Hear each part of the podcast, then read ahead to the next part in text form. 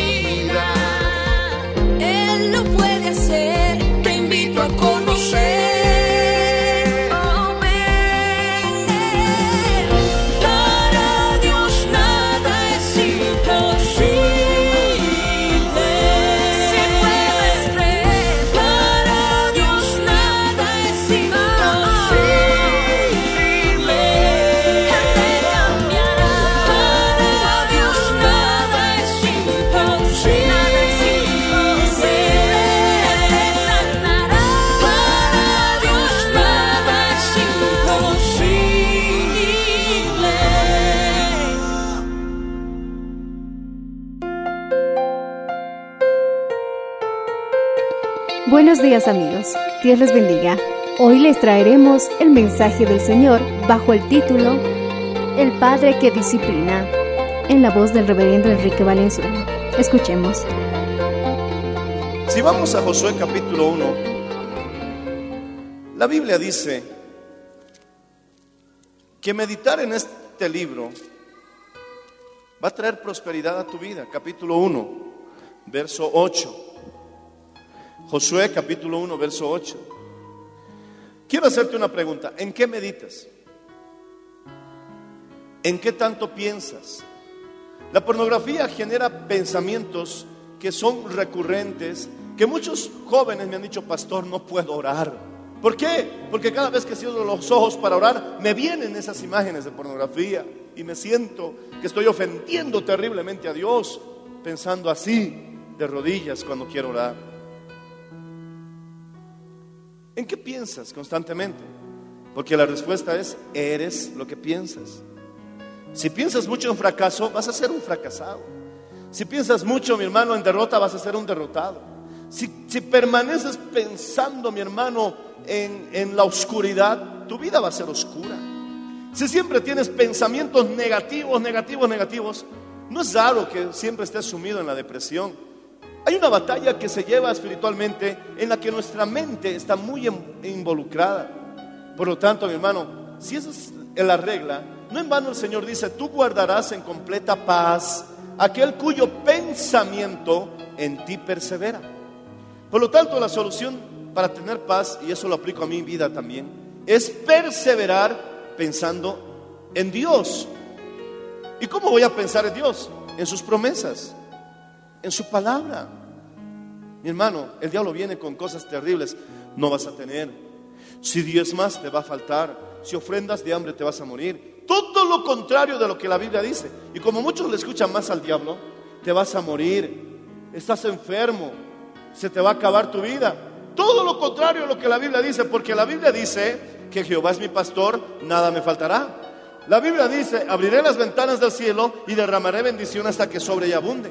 La Biblia dice, y se os dará medida buena, revestida, apretada y rebosante. La Biblia dice que por la llaga de Jesucristo nosotros somos curados. Alabado sea el Señor. Aleluya. Oh Señor Jesús. Bendita es tu palabra. Pero el diablo te va a decir todo lo contrario. ¿Por qué quiere meterte en la trampa de permanecer en esa clase de pensamiento? Porque sabe que nos convertimos en lo que pensamos. Eso está en Proverbios, que dice mi hermano, que te pone el ejemplo del avaro. El avaro te dice, come, siéntate, mas su corazón no está contigo, porque cuál es su pensamiento, tal es. Somos lo que pensamos. Por eso tanto pensamiento recurrente de derrota, de fracaso, de suicidio, de martirio, de autocompasión. Siempre, mi hermano, el diablo va a querer reforzar esa herencia que hemos recibido de Adán, de echar la culpa a todos y no reconocer nuestros errores. Adán, ¿qué hiciste? La mujer que me diste. La mujer que me diste me hizo comer del fruto prohibido. Eva, ¿qué hiciste? La serpiente me engañó. Y la serpiente ya no tenía quien culpar, ¿verdad? Él quiere reforzar, mi hermano, esa forma de pensamiento para convertirte, para transformarte. El apóstol Pablo dice, renovaos, no os conforméis a este siglo, sino renovaos en vuestro entendimiento. Eso quiere decir metamorfoseaos, metamorfosis. Podemos ser completamente transformados como resultado de nuestra manera de pensar. Si vas a empezar una obra, debes tener el pensamiento correcto. Si vas a empezar una empresa, tienes que tener el pensamiento correcto. Si vas a empezar unos estudios, tienes que tener el pensamiento correcto.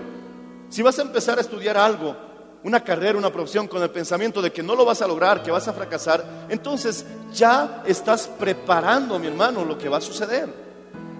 Tienes que empezar con el pensamiento correcto. Te doy un ejemplo. Te doy un ejemplo. ¿Cuál es el pensamiento correcto? Lo voy a lograr. Me voy a esforzar. No importa que sea difícil. No importa que tenga que repetirlo, pero voy a alcanzar mi objetivo, la meta. Voy a ver la gloria de Dios. Alaba al Señor si puedes, porque ese es el pensamiento correcto. Otro ejemplo. Sería muy absurdo que tú te cases pensando en el divorcio. Me voy a casar, pero si se pasa de la raya, me divorcio. No puedes casarte con ese pensamiento porque ya estás preparando. Ya estás preparando porque eres, te vas a convertir en lo que piensas. El día que te vas a casar delante del altar, delante de un juez, por eso repites en voz alta, prometes amarla, amarlo en la salud y en la enfermedad, en la abundancia y en la escasez, en tiempos buenos y en tiempos malos. Y tú declaras en voz alta delante de testigos, delante de Dios y de los jueces, sí, prometo, porque si quieres empezar cualquier cosa que resulte bien, tienes que primeramente entender que el principio fundamental es comenzar con un pensamiento correcto. Alabado sea el nombre del Señor Jesucristo. Alábale si puedes, hermano.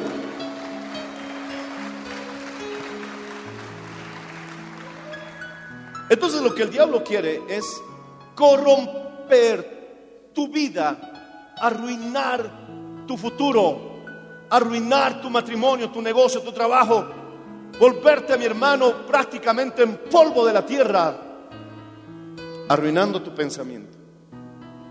¿Y cómo lo está logrando? Tirando toda su basura en tu cabeza, empezando con la pornografía. Aquellas personas que constantemente piensan en morirse, si no cambian ese patrón de pensamiento, en cualquier momento van a intentar el suicidio. Es hora de pensar, mi hermano, en Jesús. ¿Qué es Jesús? Vida y vida en abundancia. ¿Y esa vida en abundancia qué es? Alegría, gozo, victoria, no a la depresión. Y si derribado tal vez, pero no destruido, alabado sea el nombre del Señor Jesucristo. Vida en abundancia. Alabado sea el Señor.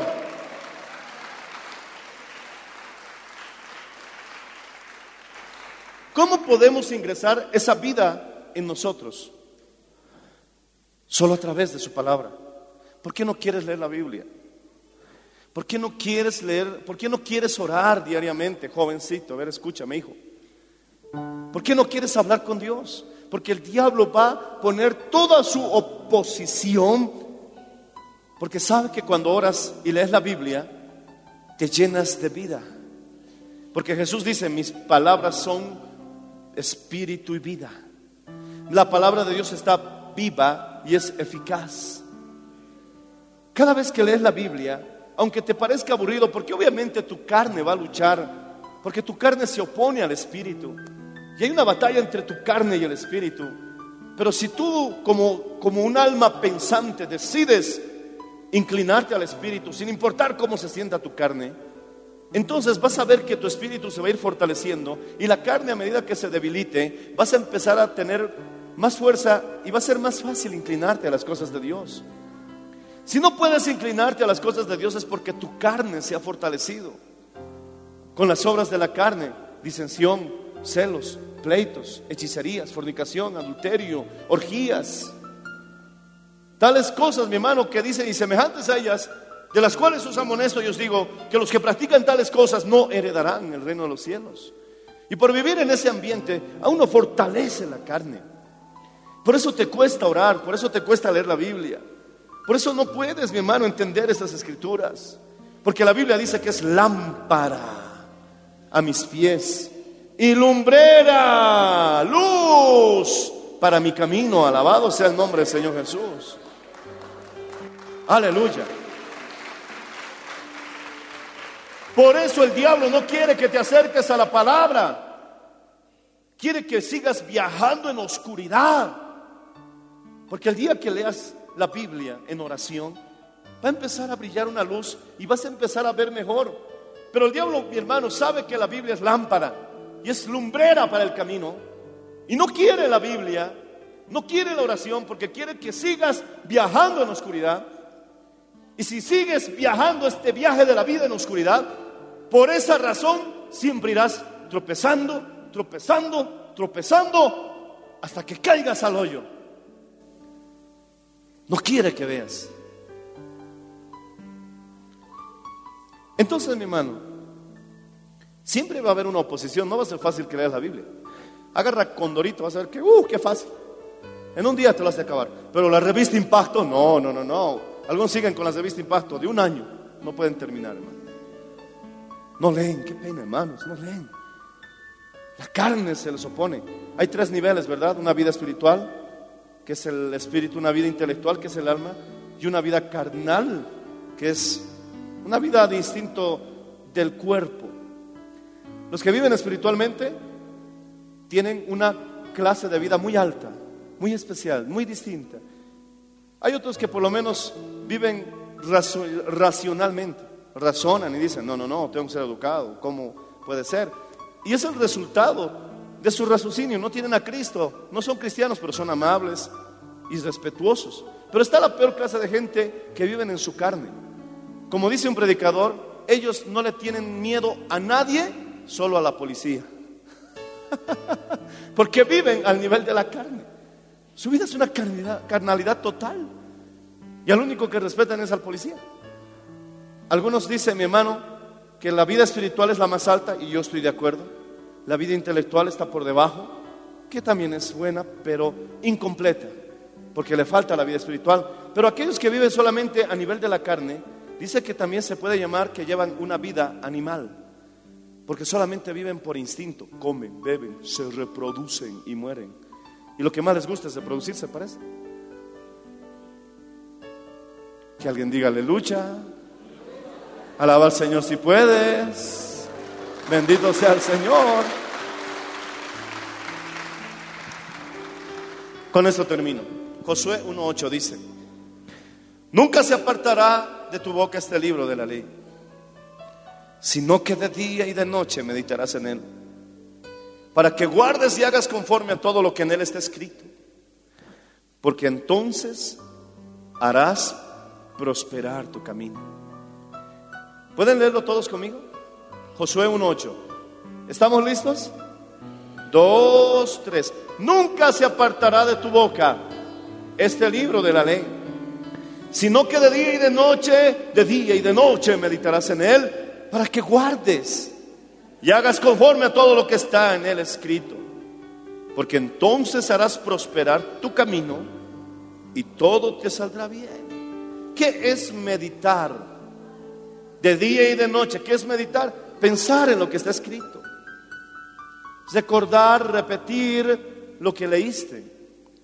Y obviamente el diablo no quiere, y tu carne se va a oponer con todo a la lectura de este libro, y menos va a querer que lo leas orando, porque ahí se te abre más el entendimiento, porque él no quiere que prosperes.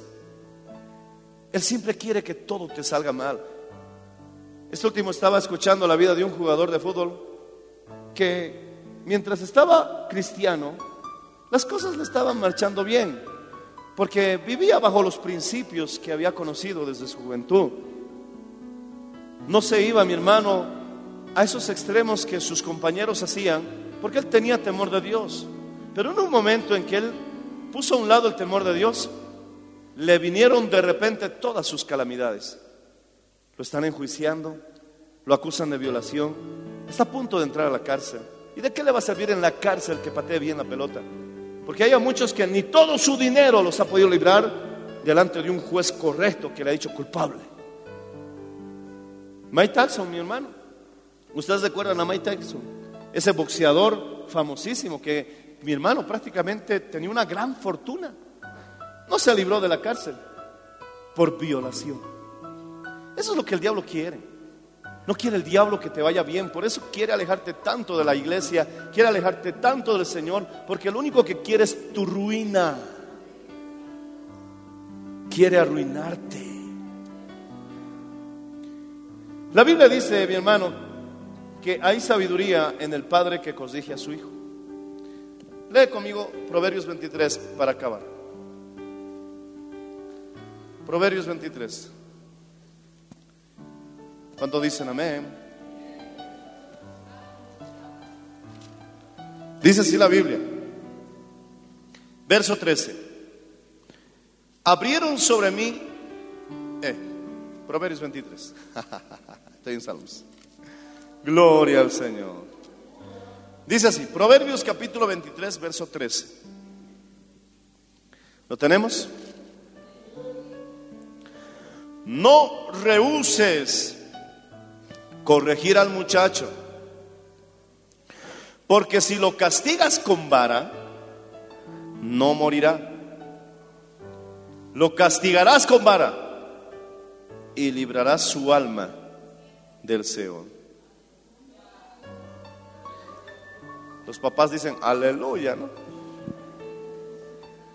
Eso funciona mejor cuando están más chiquitos. Hay una señora de 50 años a su hijo de 30 años. Ahora sí, nunca te he pegado en mi vida, pero ahora lo voy a hacer. Y su hijo de 30 años, pero mami. Tenemos que aplicar, mi hermano, la disciplina también de acuerdo a la edad con que estamos tratando. Mi hermano, lee el capítulo 29. Verso 17 dice, corrige a tu hijo y te dará descanso y dará alegría a tu alma. Papá, no te quedes mirando a tu hijo lo que hace mal. No, no toleres que diga malas palabras. Papá, líbralo. ¿Cómo vas a corregir a tu hijo si el primero en hablar palabrotas eres tú en tu casa? Y tu hijo está escuchando, está copiando. ¿Huevo? ¿Qué? ¿Huevo? ¿Ajo? ¿Pimienta? Miércoles. ¿Quién te ha enseñado esas palabras malcriado? Le dice el papá o la mamá. Y el niño sincero, Tú eres el primero en hablar así, de verdad. ¿Cuándo te vas a lavar la boca con agua y jabón? Diría tu mamá. Pero mi hermano, ¿vamos a tolerar ese comportamiento entre cristianos?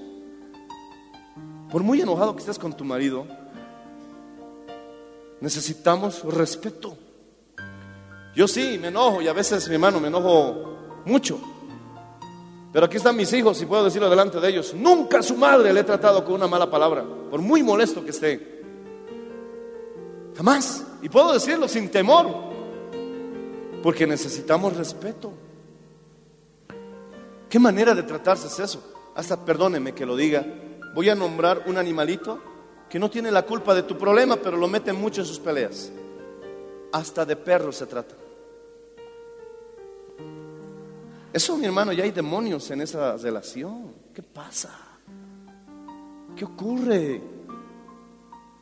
¿Y cómo vamos a corregir a nuestros hijos si estamos nosotros en ese problema?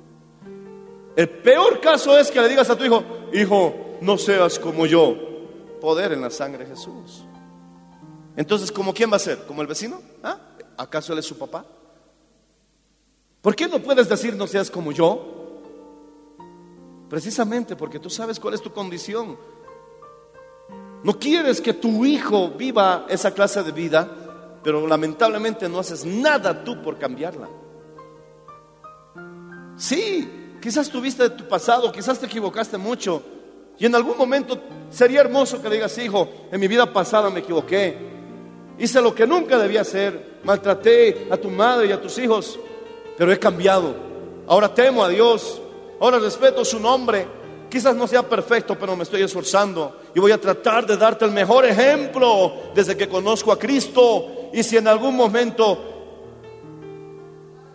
has pensado nunca parecerte a mí, hijo, ahora te digo que me voy a esforzar y me atrevo a decirte, aprended de mí como yo de Cristo. Alabado sea el nombre del Señor Jesucristo.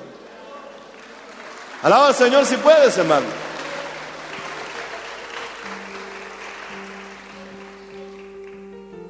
Mi hermano, la Biblia también describe la tragedia de la vida de los padres que no corrigieron a sus hijos. Había un sacerdote llamado Elí, que sus hijos llegaron incluso a fornicar en las puertas de la iglesia, por así decirlo. En esas veces el tabernáculo. Su padre nunca los corrigió. Solamente les habló, no hagan eso, hijos, no está bien. ¿Qué es lo que debía haber hecho su papá? Ya ustedes no pueden ser sacerdotes, son unos corruptos. Arrepiéntanse. Y tomar, mi hermano, cartas en el asunto. Pero nunca lo hizo. ¿Y cuál fue su final? Los tres murieron, padre y los dos hijos. Es la tragedia de no corregir a nuestros hijos. Mi hermano, hay mucho todavía que hablar, pero el tiempo se ha acabado.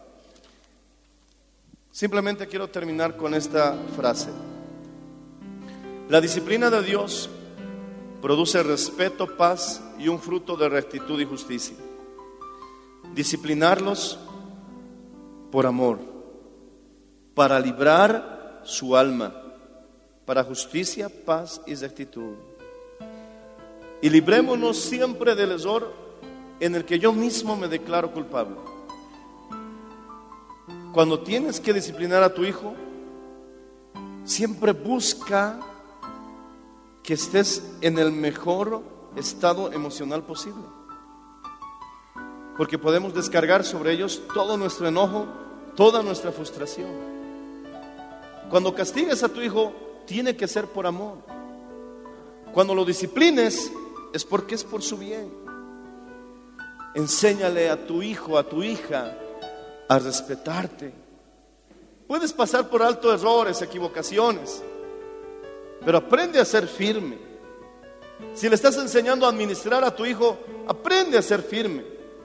Si le dices, ya te he dado 50 pesos que te dure toda la semana, qué sé yo, haz un cálculo justo, ¿verdad? También no le mandes con un peso a la universidad para todo el mes y le pidas cambio. Obviamente eso no va a funcionar. Pero también acuérdate que tu hijito te va a pedir, ¿cuánto quieres? Un millón te va a pedir. Entonces también sé sabio.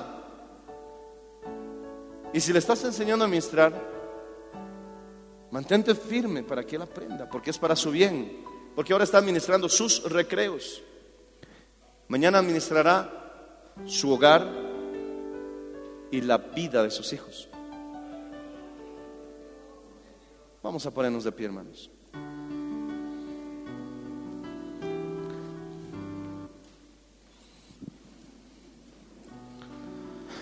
¿Qué clase de padre eres?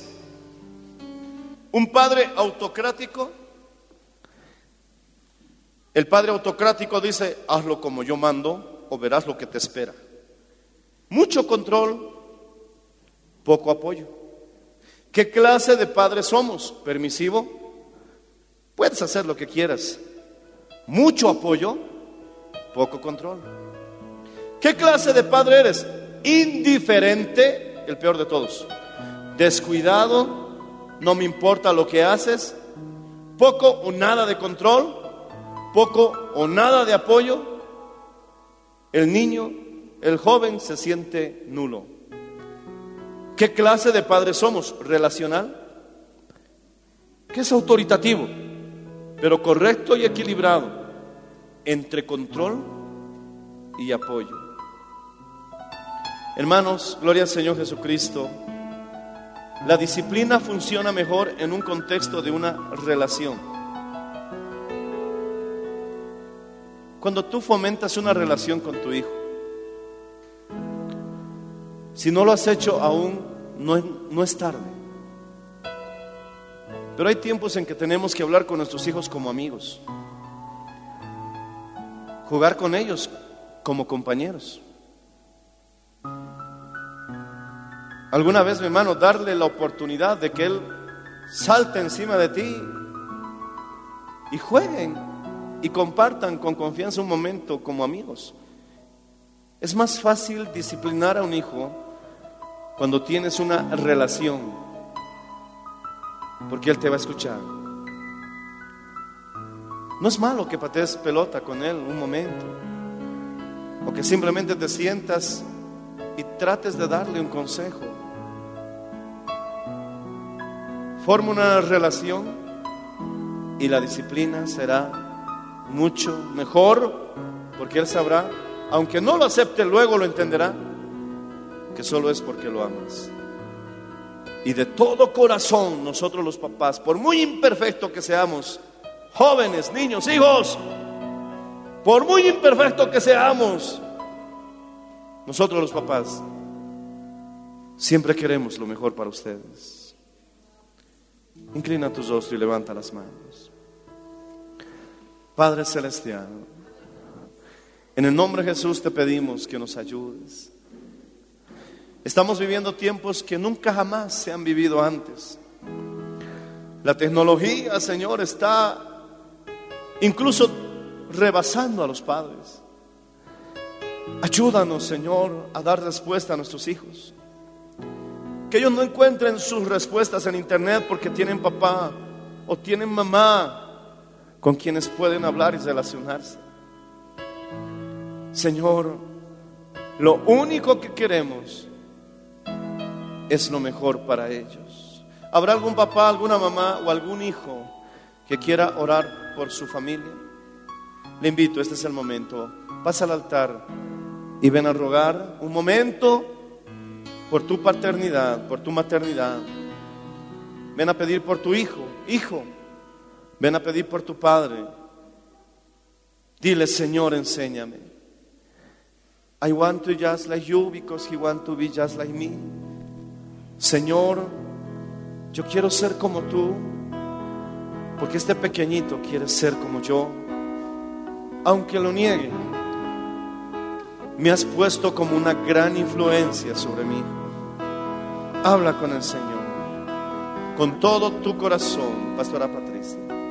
Habla con el Señor. Acércate. Los jóvenes que piensan casarse, díganle, ayúdame Señor a entender que es una gran responsabilidad, un gran privilegio y una gran alegría ser papá. Quiero ser buen papá. Los padres que sienten que ya se les ha pasado la oportunidad, díganle, Señor, puedo seguir orando por él. Puedo seguir, Señor, intercediendo por su vida. Quizás en mis años de juventud no fui el mejor padre, pero ahora, ahora puedo ser el mejor papá que ora por el hijo. Dile con todo tu corazón, no permitas que lo abandone. No permitas que me olvide de él, es sangre de mi sangre. Ese niño, ese jovencito es hueso de mi hueso. Y él me necesita, Señor. Si sientes que has hecho daño a tu hijo o a tu hija, abandonándolo, olvidándolo o hasta negándole, pídele perdón. Porque ahora es momento de corregir y arreglar esa situación. Levanta las manos y habla con el Señor un instante. Él es un buen padre y Él es la clase de padre que yo quiero ser.